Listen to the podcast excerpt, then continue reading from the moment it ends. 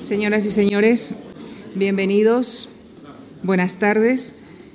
Eh, empezamos, iniciamos hoy este ciclo de conferencias dedicado al sistema solar. Como nos adelantaba el coordinador de este ciclo, el doctor Héctor Guerrero Padrón, a grandes rasgos nuestro sistema solar está constituido por una estrella orbitada por ocho planetas, media docena de planetoides, casi 60 lunas 10.000 asteroides y 100.000 millones de cometas. Nuestra especie nació en uno de estos planetas, la Tierra, que acompañada de su luna gira en torno al Sol. La acompañan Mercurio, Venus, Marte, Júpiter, Saturno, Urano, Neptuno y el sistema binario Plutón-Caronte. Pero también existen otros objetos todavía por conocer que llegan hasta los límites del sistema solar. Pero ¿cómo y cuándo se formó nuestro sistema solar? Cuál fue su evolución, qué condiciones hicieron que la vida fuera posible en la Tierra. ¿Existirá vida en otros lugares del sistema solar? ¿Qué sabemos de los otros sistemas planetarios? ¿Cuáles son las siguientes misiones de exploración planetaria? Respuestas a estas y a otras muchas preguntas serán abordadas a lo largo de este ciclo por Valentín Martínez Pillet del Instituto Astrofísico de Canarias, que nos acompaña esta tarde, Ricardo Hueso Alonso y Agustín Sánchez La Vega de la Universidad del País Vasco y por el coordinador del ciclo Héctor Guerrero Padrón del Instituto Nacional de Técnica Aeroespacial. Y como les decía esta tarde en la sesión inaugural del ciclo, agradecemos la generosa participación de Valentín Martínez Pillet, doctor en astrofísica por la Universidad de La Laguna y actualmente investigador del Instituto de Astrofísica de Canarias. Y señoras y señores, ya les dejo con él, con el profesor Valentín Martínez Pillet, quien en la conferencia que ha titulado El Sol, nuestra estrella, nos hablará, entre, otras, entre otros temas, de su origen, de sus características, de su evolución, del ciclo solar y también de los proyectos en los que está involucrado en la investigación de estos fenómenos. Muchísimas gracias. Bueno, yo en primer lugar quiero agradecer a la Fundación Juan March el brindarme la oportunidad de venir aquí y poder contar un poco las investigaciones que estamos haciendo, las investigaciones sobre el Sol. Soy físico solar del Instituto de Astrofísica de Canarias. Eh, empecé mi tesis pues, en los telescopios que están en la isla de Tenerife. En Tenerife hay un observatorio, lo podéis ver aquí. Este es el Observatorio de Izaña. También hay telescopios en el Observatorio del Roque de los Muchachos, en La Palma. Ahí tenemos la mayor concentración de telescopios solares del mundo, incluso los mejores, los más modernos. Con lo cual, en el Instituto de Astrofísica de Canarias se creó un grupo de investigadores de física solar eh, que llevamos muchos años haciendo investigaciones sobre el Sol. Sin embargo, yo ahora estoy más dedicado a observar el Sol desde el espacio y de lo que voy a estar hablando es de cómo se ve el Sol más del espacio y de los proyectos en los que estoy involucrado, que los podéis ver aquí. Pero quiero poner primero mi charla un poco en el contexto de este ciclo sobre el sistema solar. Eh, lo primero que quiero decir es que antes o después, y eso eh, es algo que yo tengo muy claro, la humanidad va a conquistar el sistema solar. La humanidad tendrá que navegar, eh, saldrá de la Tierra, irá a los diferentes planetas. llevamos mucho tiempo esperando poder ir a Marte. Eso ocurrirá y lo tendremos que hacer. Y cuando hagamos eso, lo que será importante es saber qué el medio que, en donde los planetas orbitan, qué le ocurre. Y lo que le ocurre a ese medio, quien lo domina es el Sol. Es el Sol quien domina lo que llamamos la meteorología espacial. De la misma manera que cuando iban eh, los navegantes a América necesitaban saber el clima, la meteorología de la atmósfera terrestre, cuando las naves salgan para ir a otros planetas, lo que necesitarán saber es qué hace el Sol y, y cómo el Sol domina esa meteorología espacial.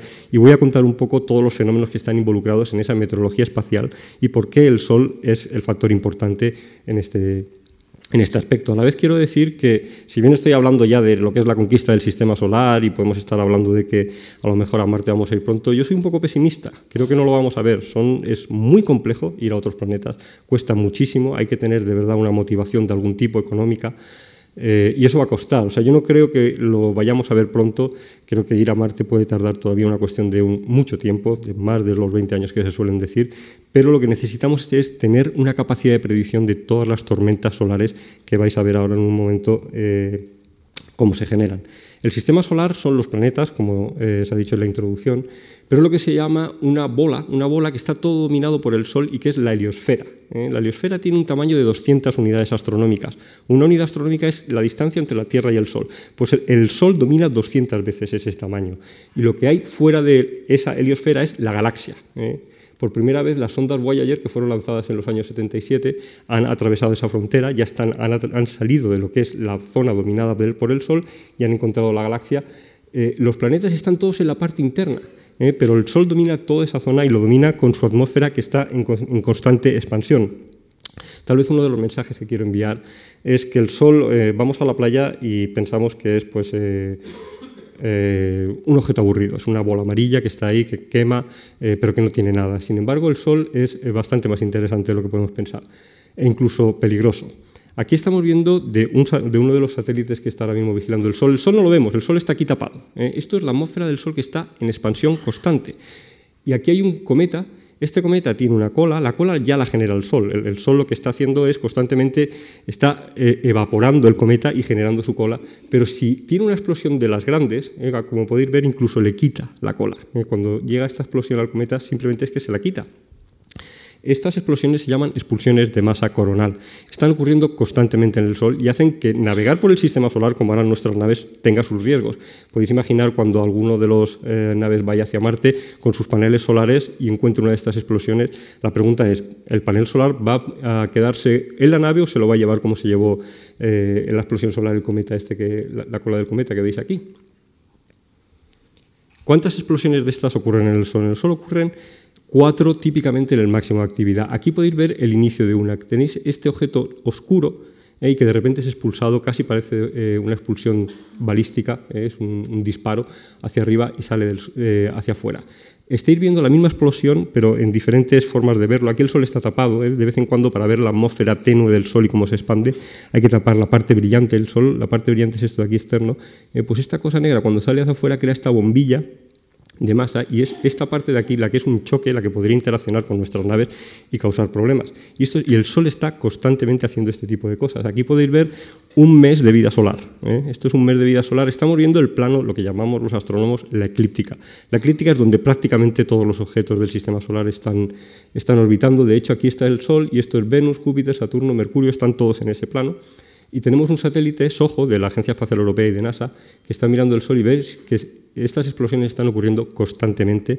Como he dicho antes, eh, son cuatro veces al día en el máximo, hay una explosión en el mínimo. El Sol tiene un, ciclo de actividad que luego explicaré. Eh, aquí están ocurriendo hasta cuatro de esas explosiones. Y de esas explosiones, aquí algunas se ven muy fuertes y se ven en el plano que estamos mirando. Es decir, esto es el Sol, estamos mirando aquí y la explosión sale perpendicular. Esas son muy bonitas aquí. Pero hay unas explosiones que son más peligrosas. Son las explosiones que rodean a todo este círculo que veis aquí, porque esas explosiones lo que está indicando es que vienen hacia ti, vienen a la Tierra. Y aquí tenéis un poco una animación de lo que ocurre con esas explosiones. Cuando una explosión se dirige a la Tierra, es materia eh, que el Sol ha expulsado, llega encuentra la Tierra. La Tierra tiene un escudo, que es su campo magnético. Voy a hablar mucho de campos magnéticos. El campo magnético es lo que nos dice dónde está la brújula, eh, el norte, el sur. El campo magnético de la Tierra es muy homogéneo. El del Sol ya veréis que es muchísimo más complicado. Estas explosiones cuando llegan a la Tierra interaccionan con el campo magnético. El campo magnético la dirige a los polos y crea las famosas auroras boreales. Las auroras boreales son muy bonitas, pero ahora mismo todos tenemos los móviles estos que son tan listos y que se comunican por GPS para decirnos dónde están y cuál es el restaurante que tenemos al lado. Pues cuando ocurren estas auroras boreales, la comunicación con los satélites se puede impedir o incluso las eh, rutas polares de muchos de los aviones sufren y dejan de tener comunicaciones. O sea, el Sol es el objeto astrofísico que más nos impacta en nuestra vida actual, precisamente por la tecnología que estamos utilizando. Y necesitamos empezar a predecir todo este tipo de tormentas. Yo a veces digo que necesitamos ser como los meteorólogos. El tiempo que va a hacer mañana casi seguro que lo sabemos. Vais a la página web que más os guste para ver cuál es el tiempo que hay mañana. Y si va a llover o no, casi lo sabemos siempre seguro. A tres días ya empiezan a fallar un poco más. Los meteorólogos espaciales del Sol somos muchísimo peores. No acertamos prácticamente nunca. No tenemos casi capacidad de predicción. Y todas las investigaciones que hacemos es para desarrollar esa capacidad de predicción de estas tormentas y de cuáles vendrán a la Tierra y cuáles son las que eh, tendrán un impacto en esos satélites o en nuestra vida diaria. ¿Qué más sabemos del Sol? Ya he dicho que tienen este tipo de explosiones, pero ¿de dónde viene esa energía? El Sol es una estrella, es una estrella de hecho muy vulgar. ¿eh? El número de estrellas que hay en la galaxia son 100.000 millones de estrellas y todas son típicamente como el Sol. ¿Y cuántas galaxias hay? Pues hay 100.000 millones de galaxias en el universo, más o menos contado. Esos números los conocemos. O sea hay muchísimos soles ¿eh? y el Sol es una estrella como otra cualquiera, no tiene nada de peculiar. Y sabemos además de qué está formado, porque básicamente el universo se formó con los materiales más simples, con los átomos más simples, que son hidrógeno y helio, y algún 2% de otros elementos, pero son básicamente hidrógeno y helio. Para saber eso lo que hacemos es espectroscopía, una serie de técnicas que sin necesidad de ir al Sol nos dicen cuál es la composición solar. Pero lo que quiero que veáis es aquí que ya sabemos predecir cuál va a ser la vida del Sol. El Sol lleva, estamos ahora mismo aquí, el Sol lleva 5.000 millones de años. 5.000 millones de años es un número terrible de saber qué significa. Bueno, el Big Bang fue hace 15.000 millones de años. ¿eh? O sea que han habido como tres tiempos del Sol desde el Big Bang. Eh, ¿Y cuánto le queda al Sol por, eh, hasta que termine su vida? Otros 5.000 millones de años. Y además sabemos el porqué, y ahora lo contaré. Lo que sí es importante es que cuando el Sol deje de ser una estrella, será una gigante roja. Cuando sea una gigante roja, ya no orbitaremos alrededor del Sol, estaremos dentro del Sol. El Sol va a absorber la Tierra en esta fase de gigante roja. ¿Y cuándo va a ocurrir? Pues va a ocurrir cuando su combustible se termine. Uno de los grandes avances de la astrofísica fue saber de dónde sacan las estrellas la energía, la energía que va en forma de luz. Y son todo reacciones nucleares, reacciones nucleares de fusión. Fusionamos átomos y conseguimos energía, no de fisión, lo que hacemos en la Tierra es romperlos. Aquí los estamos fusionando, el Sol en su núcleo más interno coge dos átomos de hidrógeno, los junta, forma uno de helio y el átomo de helio pesa un poquito menos. Y ese poquito menos que pesa es un poquito de masa que por la ecuación de Einstein sabemos que es energía y hace luz. Y eso es el amarillo que vemos. El amarillo que vemos del Sol se creó en el interior de una reacción eh, de, de fusión nuclear y es de donde viene la energía. Cuando el Sol se le acabe el hidrógeno, empezará a utilizar el helio y es entonces cuando se hará gigante roja y cuando absorberá la Tierra y para entonces eh, no creo que ya estemos aquí porque habremos hecho algo peor primero eh, y seguramente la humanidad ya no esté, pero en cualquier caso, si hay alguien, eh, pues verá cómo el Sol entra dentro de la Tierra. Y eso es una cosa que cuesta un poco entender que lo sepamos con seguridad es uno de los resultados más sólidos de la astrofísica moderna. Con lo cual el Sol, eh, ya el mensaje que quiero transmitir es un objeto muy interesante, fijaros, o sea, de esa bola amarilla más o menos aburrida a esto que tenéis aquí. Incluso podéis ver que hay zonas muy oscuras, muy negras. Estas zonas que son amarillas muy brillantes están a millón y medio de grados Kelvin. La superficie del Sol está solo a 6.000 grados Kelvin. ¿Por qué según vamos hacia afuera tenemos mayores temperaturas? Es una de las grandes incógnitas de la astrofísica. Eso no lo conocemos. Sabemos que son procesos, y de nuevo voy a eh, repetir la palabra, relacionados con el campo magnético. Es todo magnetismo solar y lo que necesitamos entender es ese magnetismo. En la Tierra, como es un objeto sólido, tenemos un campo magnético organizado. Tenemos un polo norte, tenemos un polo sur. En el Sol los imanes, ¿eh? los campos magnéticos son imanes, son muchísimo más complicados y están en constante interacción con la materia, moviéndose con el gas, eh, y cada zona de estas es un imán pequeño y los imanes interaccionan entre sí y producen esa liberación de energía. Otra de las cosas que os quería decir es, efectivamente, en el interior del Sol hay explosiones nucleares. Muchas veces en los medios yo oigo que todo esto que se ve en la parte externa del Sol y que producen esas expulsiones de masa coronal son eh, explosiones nucleares. No son explosiones nucleares, son explosiones magnéticas. Tienen muchísima más energía que las bombas de Hiroshima, son tremendamente energéticas, pero son explosiones de origen magnético que es distinto. Eh, no voy a entrar en lo que es el campo magnético, ya lo he comentado, son como imanes. ¿eh? En el Sol, si ponéis una brújula, no os ayudaría a decir dónde está el norte. Cada brújula de las que tiene por aquí diría, mi norte está aquí, luego la de allá diría que el norte está para abajo, y como está en constante interacción, la brújula no serviría de nada en el Sol. Pero son todo imanes y pequeños imanes que están constantemente cambiando y que es esa interacción la que está detrás de todos esos fenómenos interesantes que ocurren en la superficie del Sol con qué facilidad genera el Sol campos magnéticos y los destruye. Pues sabemos que hay un ciclo, que seguramente muchos conocen, es el ciclo de las manchas solares. Las manchas solares eh, son estos objetos que aquí se ven brillantes, estos en la corona, estos en rayos X, pero en continuo son oscuros, son zonas negras, son las famosas manchas solares. Las manchas solares tienen un ciclo de 11 años, van y vienen con ese ciclo de 11 años, más o menos conocido. Ahora estamos entrando en el máximo de actividad. dentro de dos años volveremos a estar en uno de estos máximos que podéis ver aquí, que suben y bajan.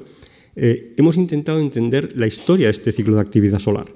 Y, por ejemplo, sabemos, eh, si a la gente contaba manchas solares era fácil, ¿eh? porque tenemos las manchas solares. Más en el pasado, cuando no se contaban las manchas solares es más difícil, pero había gente que medía auroras, y las auroras son directamente el ciclo de, de, actividad solar, y también podemos ir hacia atrás en el tiempo. Por ejemplo, sabemos que en el siglo XVII el ciclo de actividad solar se paró. Y hay una cosa que se llama el mínimo de Maunder, que es esta zona aquí, no había manchas. El Sol dejó de generar campos magnéticos. ¿Por qué? No lo sabemos. Tampoco sabemos por qué volvió a tenerlo, pero cuando lo, recuperó, volvió a ser el ciclo típico de 11 años. ¿Qué pasó ahí? No lo sabemos, es una de las grandes eh, incógnitas de la física solar que estamos intentando entender. Lo que sí sabemos es que en esta época la Tierra se congeló, eh, eh, se enfrió dos grados en promedio de las temperaturas normales que tenemos. El río Támesis se congeló eh, y muchas zonas del norte de Europa se congelaron cuando no era normal, incluso en verano. El río Támesis estaba congelado, porque el Sol tiene un impacto también, por supuesto, en el clima de la Tierra y aquí la relación que hubo entre el clima de la Tierra y este mínimo de Maunder es otro de los eh, temas que estamos intentando investigar en el Sol. Aquí podéis ver el mínimo solar y el máximo solar. Siempre hay campos magnéticos en el Sol, pero en el mínimo es mucho más difícil encontrarlos. Tenemos una emisión mucho más difusa. ¿eh? Todo esto serían manchas solares, pero hay menos y son más pequeñas. Y sin embargo, en el máximo está lleno. ¿eh? Constantemente tenemos esas manchas solares interaccionando entre ellas y, son estas regiones las que van a explotar y si vienen hacia la Tierra, las que, como he dicho ya, eh, van a producir estas auroras boreales. En la necesidad de poder navegar con seguridad, la necesidad de poder tener sistemas que nos digan va a haber una tormenta solar o incluso los astronautas. Los astronautas de la Estación Espacial Internacional, si están haciendo eh, algún viaje fuera de la Estación Espacial Internacional, necesitan entrar si viene una de estas eh, expulsiones de masa coronal, porque es como meterte dentro de un reactor nuclear. O sea, morirían eh, prácticamente en el instante. Si les cogiera alguna de las más intensas, la, la radiactividad que se genera los mataría. Con lo cual necesitamos predecirlas y las agencias espaciales están metiendo mucho dinero para poder desarrollar esa capacidad de predicción. Aquí podéis ver los satélites que ahora mismo están en vuelo. Hay uno que es SOHO, que es de la Agencia Espacial Europea, ya lo he comentado, que está prácticamente a punto de ser apagado. Eh, después del lanzamiento en el 95, pero está INODE, INODE de la Agencia Espacial Japonesa. Eh, NASA, que es siempre quien más eh, misiones tiene en, todo tipo de actividades espaciales, tiene dos satélites que se llaman estéreo, que están viendo el Sol de forma estereoscópica, pues son dos que se han ido alejando. Luego acaban de lanzar el Solar Dynamics Observatory, que está también en vuelo y que de alguna manera sustituye a SOHO. Yo luego voy a hablar más en detalle de las dos en las que he participado. Una es un globo, que es prácticamente espacio, que hemos lanzado desde el Polo Norte, y luego la misión de la Agencia Espacial eh, Europea Solar Orbiter en la que estamos participando. Y diréis, bueno, ya hemos visto un montón del Sol, eh, tiene todavía sorpresas el Sol. Este satélite, Solar Dynamics Observatory, fijaros lo que eh, nos enseñó, algo que no habíamos visto nunca justo antes de este verano. Quiero que os fijéis en esta cosa negra de aquí. Al principio de mi charla he visto, ya he enseñado cómo una cosa negra es expulsada hacia afuera. Pero fijaros lo que ocurrió en este caso. Como digo, es a principios de este verano, ¿eh? y es realmente espectacular. Cómo de nuevo toda la materia cae en el Sol. En realidad lo que ha ocurrido es que es una explosión más pequeña que la primera que os he enseñado. Y como no tiene la energía suficiente, no expulsa esa materia hacia afuera y vuelve a caer. ¿eh? Pero esto no lo habíamos visto. Cómo cae y según cae va brillantando las zonas del Sol, zonas realmente lejanas. ¿eh? O sea, porque os hagáis una idea, la Tierra es un puntito muy pequeñito aquí. ¿eh? Fijaros la magnitud de la explosión. Esta es una explosión fallida, ¿eh? como cae todo. Esto no lo habíamos visto. O sea que a pesar de que estamos mirando con los satélites ya un tiempo el Sol y habíamos visto estas expulsiones de, eh, masa coronal, justo esta que ocurrió este verano nos cogió a todos sorprendidos y hay muchísimos investigadores intentando entender qué ha pasado aquí. El Sol, pues ya os digo, o sea, todo lo que veáis aquí interesante, cuando sea negro es ausencia de campo magnético. Cuando veáis cosas que os interesen y que os llamen la atención, que sean bonitas, son campos magnéticos, siempre cualquiera, desde los más grandes a los más pequeños, si hay algo interesante ahí es porque hay presencia de esas estructuras, de esos imanes interaccionando y liberando energía. Pero esa energía siempre se libera en escalas muy pequeñas. Y por escalas muy pequeñas me refiero que para verlas en detalle necesitas un telescopio muy grande, una lupa enorme. ¿Cómo de grandes son nuestras lupas? Bueno, pues en telescopios nocturnos, seguro que habéis oído que hay telescopios de 10 metros. En solar un telescopio de metros se quemaría. Eh, apuntando al Sol es más difícil que apuntar a una estrella, pero aún así estamos en tamaños mm, parecidos, en tamaños de un metro. Este es el telescopio Sunrise, el globo que hemos volado desde el Polo Norte, eh, del Círculo Polar Ártico, y tiene un metro de diámetro. Aquí lo podéis ver, eh, este, ahora mismo está cerrado, está detrás hay un espejo de un metro, que es el telescopio solar más grande que nunca había visto el Sol en el momento del vuelo. Ahora ya hay un telescopio solar un poco más grande y es uno de los... Eh, ¿Cuál es el objetivo de esto? Pues una lupa grande, ver esos detalles, ver esas liberaciones de energía magnética que necesitan estructuras eh, muy pequeñas. Siempre hay que, es bueno decir quiénes son los que participan en estas misiones. Aquí, en este caso, hay eh, grupos de investigación tanto en Alemania como en Estados Unidos. En el Instituto de Astrofísica de Canarias actuábamos como investigadores principales de uno de los instrumentos, pero eran muchos institutos también en España los que nos estaban ayudando. Aquí en Madrid hay dos institutos, el INTA y el, Ignacio de Arriba de la Politécnica de Madrid, el Instituto de Astrofísica de Andalucía en Granada y la Universidad de Valencia. Formamos un consorcio para uno de los instrumentos, los otros institutos eran o alemanes o americanos. Y para que veáis un poco lo que se ha tenido que hacer, os voy a enseñar estos instrumentos que miden el campo magnético. No voy a contar cómo, porque es muy complicado, pero aquí tenéis el primero que midió el campo magnético en uno de estos satélites y podéis ver eh, pues, la complejidad. Este es un instrumento eh, espacial que ya no está funcionando porque fue lanzado en el Soho, este está en concreto apagado, pero fue el primero hecho en Estados Unidos, la mejor empresa de espacio privada, Lockheed Martin. Este fue hecho por la John Hopkins en eh, Maryland, este fue hecho también por Lockheed Martin, son diferentes instrumentos que todos intentan medir esos imanes en el Sol. Eh, Marshall en Estados Unidos, este también por Lockheed Martin en Stanford, en California. Marshall de nuevo. Son instrumentos que siempre se han hecho todos en Estados Unidos hasta ahora. Ahora con IMAX es el primer magnetógrafo que se ha hecho aquí en España por este consorcio que os comentaba antes. Eh, y es la primera vez que se hace un instrumento de estos que son realmente complejos fuera de los Estados Unidos. Aquí podéis ver el instrumento que construimos en este consorcio es todo negro porque siempre para, hay que intentar evitar que no hayan reflexiones y luz y hay que pintarlo de negro, con lo cual casi no se ve nada. Pero está lleno de tecnología, está lleno de tecnología muy compleja, de medidas de polarización, de medidas espectroscópicas, de cámaras de detección, eh, de caloductos para el calor, de fuentes de alto voltaje. Esta era la parte óptica. Y luego siempre todo tiene que tener un ordenador de a bordo. Aquí ves el ordenador. Eh, este es eh, todo el ordenador de control, las fuentes de potencia. Y esto era parte, la contribución española a este eh, proyecto Sunrise. Se tuvo que enviar a Alemania, la llegada a Alemania al Max Plan de, Lindau, la podéis ver aquí. Eh, esto es justo cuando se terminó el instrumento en, las instalaciones del INTA. Aquí tenéis el instrumento en unas pruebas eh, cruciales de las que hubo que hacer. Todos estos instrumentos cuestan mucho dinero y encima necesitan unas comprobaciones muy detalladas antes de poder enviarlo en un globo de forma autónoma. No iba nadie en el globo, a ver esa qué altura volaba, para que funcionen correctamente. Esto es la llegada a Lindau, en Alemania. Este es el instrumento siendo integrado. Es un instrumento que pesa aquí 40 kilos y había que posicionar con .2 milímetros de precisión en esta, en esta estructura por eh, parte de nuestros colegas alemanes. Este es el telescopio, el de un metro de diámetro, y cómo colocaban nuestra, nuestra caja de electrónica. Y una vez realizadas todas las comprobaciones en Alemania, pues nos fuimos al Círculo Polar Ártico. Esto es Kiruna, eh, la base de SRAIN, de la Agencia Espacial Sueca, Aquí lanzan cohetes y lanzan globos. Esta es la base de lanzamiento de los globos, eh, eh, que es justo desde esta torre de control de aquí. Nosotros estuvimos trabajando durante cuatro meses en la catedral aquí, porque era el único sitio donde cabía nuestro telescopio, y haciendo todo tipo de comprobaciones antes del lanzamiento. Cuando llegamos la situación era más parecida a esta, luego eh, ya durante el vuelo la cosa mejoró, porque por supuesto lo que volamos es durante el verano. En el verano, en el círculo polar ártico, el sol no se pone. Siempre tenemos el sol en el horizonte y siempre podemos observar el sol, no hay noches. Y eso nos interesa a los físicos solares. Es desagradable que haya sol por la noche, pero sin embargo, para la física solar, pues era muy interesante. Sin embargo, como nevaba constantemente, eh, para poder simular el sol y asegurarnos de que sabíamos apuntar el sol, los colegas americanos trajeron pues, un foco de Hollywood que lo poníamos ahí y nos asegurábamos de que efectivamente lo que es la barquilla era capaz de forma autónoma de encontrar el sol. Entonces estuvimos trabajando, esos son eh, los cuatro meses previos. Esta fue la primera vez que nos arriesgamos a salir y apuntar un poco al sol, todavía con el espejo eh, tapado. Y aquí tenéis el lanzamiento, es el 9 de junio del año 2009. Después de seis años de trabajo en esto, pues es uno de los momentos de mi carrera profesional más espectaculares, con muchos más espectaculares que recordaré siempre. Este es el equipo de NASA, son vuelos de NASA, a pesar de que el proyecto es básicamente europeo, alemán y español, y también un poco americano. Este es el lanzamiento. Estos son globos de helio, Aquí el helio está todo en la parte de arriba, pero luego cuando llega a 40 kilómetros de altura, esto vuela a 40 kilómetros de altura, este globo tiene el tamaño de tres jumbos, ¿eh? para que os hagáis una idea de cómo de grande se, llega a hacer. Esto que veis aquí es el paracaídas.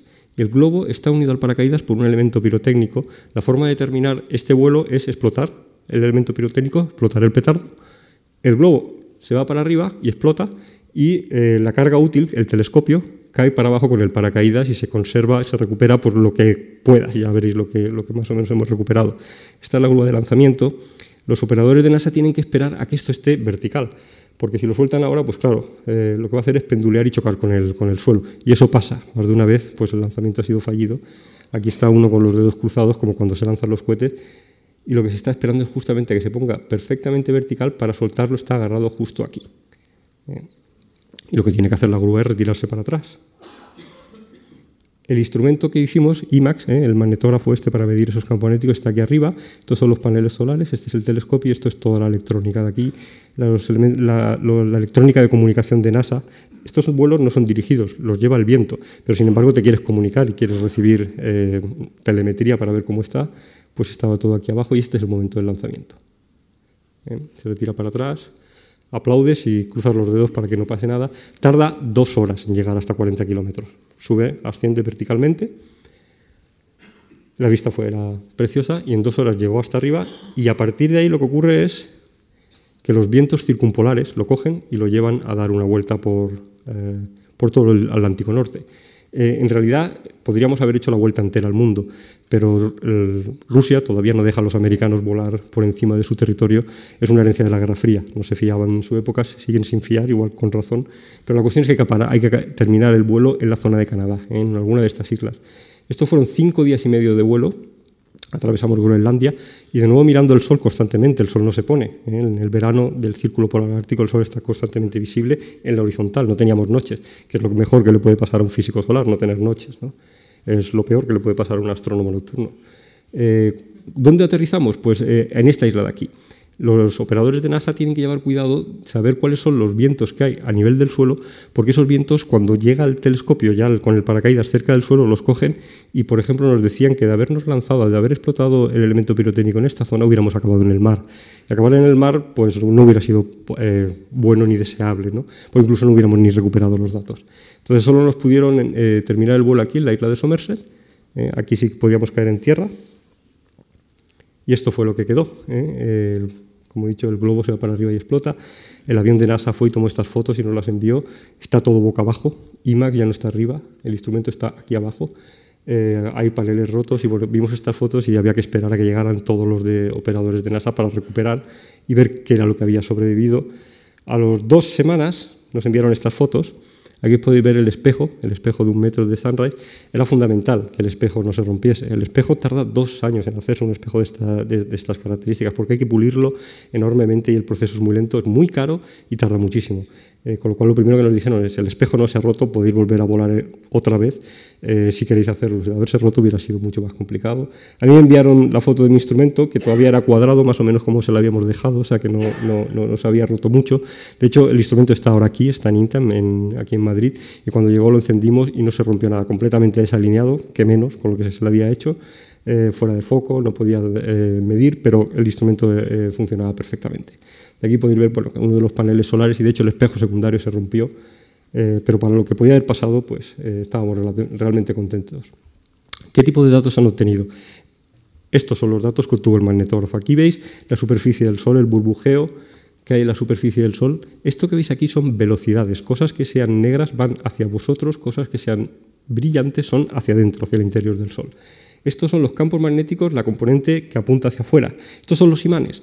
Y esta es la mejor animación que existe ahora mismo en el mundo de cómo interactúan esos imanes. Aquí veréis blancos y negros.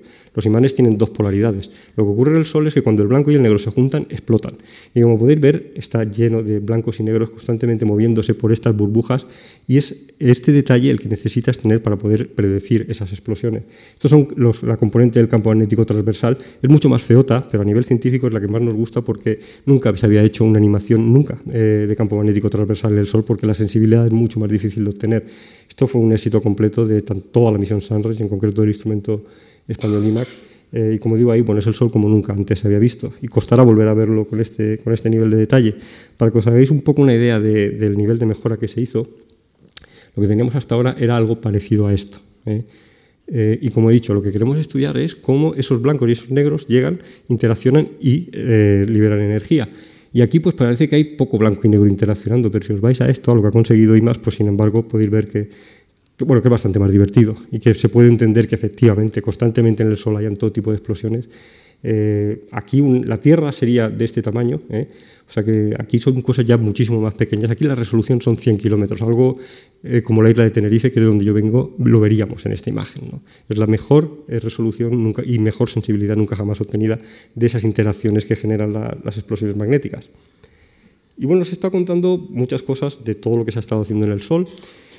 Y a lo mejor, si habéis enterado con una idea de que el Sol era un objeto pues más o menos eh, aburrido, ahora diréis, bueno, pues es interesante, pero igual ya no queda mucho más que saber del Sol. Y sin embargo, sí, sí quedan muchas cosas que, saber del Sol. He comentado que cosas como el mínimo de Maunder, esa dínamo, esa, generación de campos magnéticos, a veces se para y no sabemos por qué. Para entender eh, las preguntas que nos quedan por responder fundamentales del Sol, lo que nos hemos dado cuenta es que nos tenemos que acercar al Sol. ¿Y por qué? En realidad porque todo astrónomo su misión es acercarse. ¿eh? Eh, si algún día viene un cosmólogo aquí a esta sala, lo que él querrá es irse al Big Bang. Lo tiene bien difícil, no irse atrás en el tiempo, pero lo que él quisiera es poder ir al Big Bang y medir allí. Eh, los que estudian planetas, por supuesto, quieren ir a los planetas. El que estudia el agujero negro de la galaxia quiere enviar una sonda al agujero negro de la galaxia, ¿eh? en el centro de la galaxia que hay un agujero negro. Pero claro, todo eso es muy difícil. Sin embargo, ir al Sol es como algo más eh, factible. De hecho, no es fácil. En el año 2000 propusimos a la Agencia Espacial Europea la misión Solar Orbiter y desde el año 2000 yo llevo peleando para que la aprobasen. La han aprobado este octubre. Este octubre se ha aprobado esa misión. Llevo luchando por ella junto con otros compañeros desde el año 2000. ¿Qué va a hacer la misión Solar Orbiter? Acercarse. ¿Por qué nos queremos acercar? Habéis visto esas explosiones. Esas explosiones, cuando llegan a la Tierra, prácticamente han olvidado el Sol. Cuando las medimos aquí, es muy difícil de saber exactamente quién lo originó en el Sol, el cómo y el por qué, qué energía se libró. Por eso es una unidad astronómica en mucha distancia. Lo que hay que hacer es estar más cerca, estar más cerca, ver exactamente cuándo se genera la explosión y tener unas medidas mucho más concretas. Con lo cual, lo que vamos a hacer es acercarnos. ¿Hasta cuánto? Pues a la distancia de Mercurio, a 0.3 unidades astronómicas, es lo que va a hacer este satélite y ya lo veréis cómo. Eh, de hecho, la trayectoria del satélite, lo veis aquí, todas estas subidas y bajadas son, nos alejamos, nos acercamos del Sol. Y esto es 0.29 unidades astronómicas, cuanto más cerca estamos del Sol, eh, y esto es cuanto más lejos estamos Sol haciendo ciencia. Si nos acercamos al Sol, lo primero es que nos vamos a quemar, y efectivamente, eh, lo que tenemos aquí es un problema térmico, un problema térmico de primera magnitud, y el análisis térmico, por ejemplo, del instrumento que estamos haciendo, pues está haciendo aquí en Madrid, en el Instituto Ignacio Arriba, y tengo aquí a su director, lo cual me enorgullece muchísimo, que además son quienes tienen que evitar que nos quememos, y es lo que yo le pido que haga eh, con su gente, y seguro que lo van a conseguir. Eh, entraremos en una órbita de 150 días y vamos a utilizar la gravedad asistida de Venus. Eh, gravedad asistida, para navegar en el sistema solar, puedes o tener mucha gasolina en tu satélite, o hacer algo divertido con los planetas. Mucha gasolina es difícil porque lanzar un kilo al espacio, un kilo de algo útil, cuesta un millón de euros. ¿eh? Ponerlo en la superficie de Marte, el número son 10 millones de euros. Si quieres poner un rover en Marte que pese 100 eh, kilos, pues son mil millones de euros lo que te tienes que gastar. Más o menos son los números que utilizamos los, los, astrónomos para saber lo costoso que es una misión nuestra. Eh, si quieres poner un kilo, es un millón de euros la gasolina cuesta mucho ponerla, con lo cual prefieres no poner mucha gasolina y lo que haces es movimientos de gravedad asistida, que los planetas te vayan empujando, ya veréis cómo lo hacemos. Eh, Venus nos va a acercar al Sol y Venus nos va a sacar fuera de la eclíptica.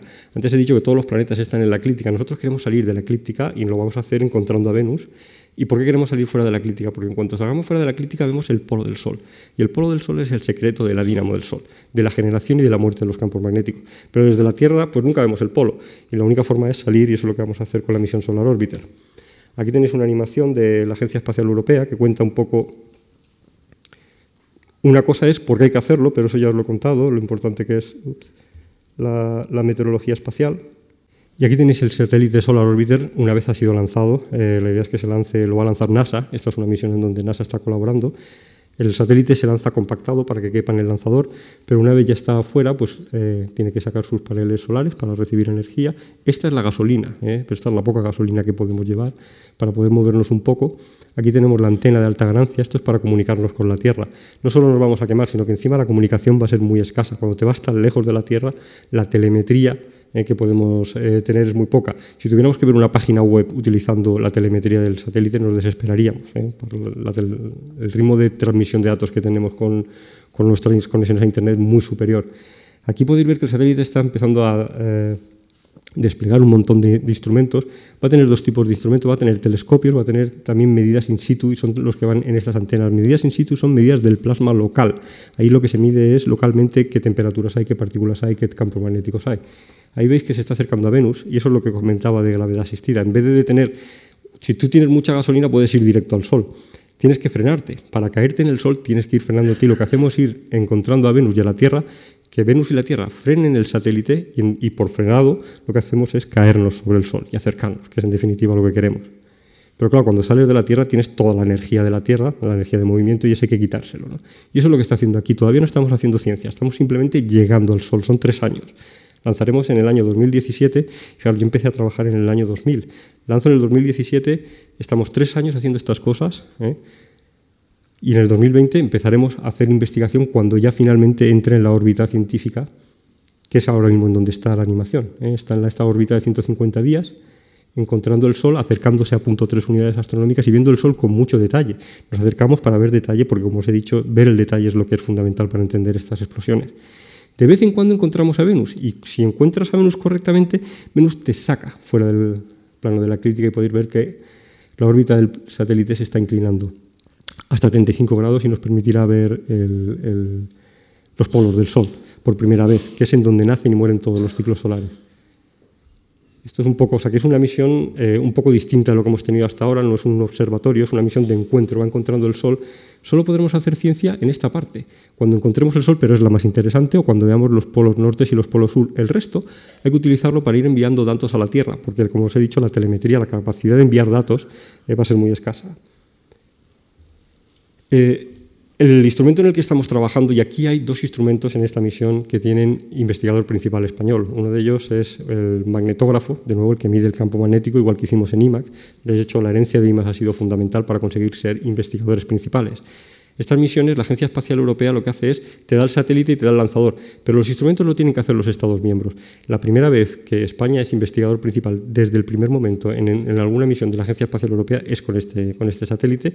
Vamos a hacer el magnetógrafo, es una herencia de IMAS.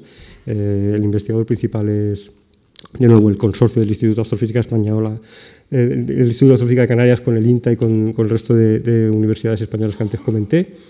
Eh, y una cosa que quiero decir es que eh, implica muchísimo dinero, eh, muchísimo dinero. Como os he dicho, un millón de euros es un kilo.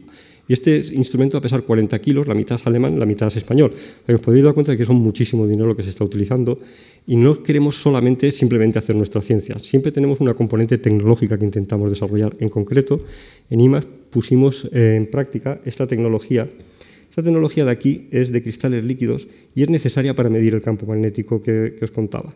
Sin entrar en los detalles, eh, ahorra muchísima masa y muchísima potencia y es lo que quieres ahorrar para, las misiones espaciales. Eh, el hecho de que esto fluctúe muy rápidamente es lo que permite medir el campo magnético. Y es una tecnología que desarrollamos para los telescopios de Tenerife, pero que hemos volado ahora en IMAX y que finalmente la Agencia Espacial Europea nos ha permitido cualificarla para el espacio y vamos a volarla en IMAX y en Solar Orbiter.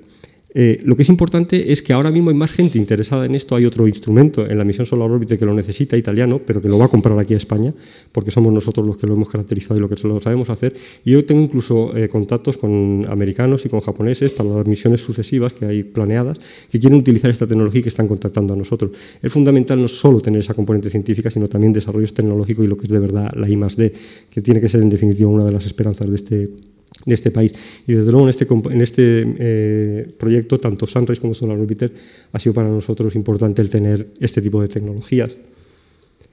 Aquí podéis ver, eh, esto es una animación, solo, esto es, una animación del polo, pero es una animación es de ordenador, esto no es verdad, nunca hemos visto el polo. Podéis ver cómo eh, el ciclo solar muere ¿eh? lo negro está acabando y ahora viene lo blanco, viene el, siguiente ciclo solar, de nuevo lo blanco va a perderse. Es una animación para que veáis lo importante que es el ver ese polo que no hemos visto. Eh, pero lo que os quería decir, este es el instrumento que estamos haciendo, aquí tenéis el satélite y fijaros, este es el ciclo solar, ¿eh? el ciclo solar de actividad. Vamos a estar, en principio queríamos lanzar en el año 2013, es esta línea rosa, y esto es cómo el ciclo solar cambia según nos vamos acercando al Sol. Esto es para lanzamiento en el 2015 y esto es para lanzamiento en el 2017. Ahora mismo este es el lanzamiento que tenemos. Como ya he contado, eh, yo empecé en el año 2000, que está por aquí. El tema es que eh, mi jubilación ya se ve ahí. ¿eh? Yo me voy a jubilar más o menos, incluso con lo de los 67 años, ya, ya, ya está cambiada. ¿Por qué digo esto? Porque eh, empecé en el año 2000, se ha probado ahora, se lanza en el 2017, tarda tres años en llegar al Sol y luego tenemos una fase científica en la que seguro que bueno, eh, me lo voy a pasar muy bien y vamos a aprender mucho, pero luego me jubilo. Eh, y se acabó. y ¿Por qué digo que se acabó? Porque luego vendrán nuevas generaciones. Y esas nuevas generaciones necesitarán que alguien le diga cómo hacer estos instrumentos, pero no hay solapamiento. En Europa no tenemos solapamiento. El tiempo, los instrumentos que hace un científico normalmente en su tiempo de vida es uno. Con lo cual no transmites el conocimiento a las siguientes generaciones. Yo hablo con mis colegas de NASA y ellos están más en 2-3. ¿eh? 2-3 es un número mucho más adecuado para poder ir transmitiendo de generación en generación lo que se sabe. Aquí en Europa, pues el gasto en espacio es menor. Eh, tenemos muchísimos problemas económicos ahora, no sería el momento a lo mejor de pedir que se aumentase, pero ese problema es uno muy, que me encuentro y que me doy cuenta yo de que digo, bueno, pues cuando ya eh, sepa cómo hacer todo esto y pueda transmitir esa información, pues no, me, habré jubilado y los que vengan tendrán que aprender de cero. Y a mí me ha pasado, yo he aprendido prácticamente desde cero. La generación que entró en, en Soho estaba jubilada cuando, cuando yo llegué. Y esto es un poco todo lo que os quería contar sobre el Sol. Habréis dicho, bueno, pues eh, espero al menos haberos transmitido la idea de que es un objeto complejo que necesita eh, innovar e ideas nuevas. Y diréis, pero seguramente ya no tenéis ninguna idea más de la que estáis proponiendo con Solar Orbiter, de acercaros. Pero sin embargo, la inventiva pues es eh, mucha. Y bueno, pues antes o después, y esto es eh, simplemente para una broma, pues la idea, seguro que se nos ocurrirán más cosas, como por ejemplo enviar a, a un hombre al sol en algún momento. muchas gracias.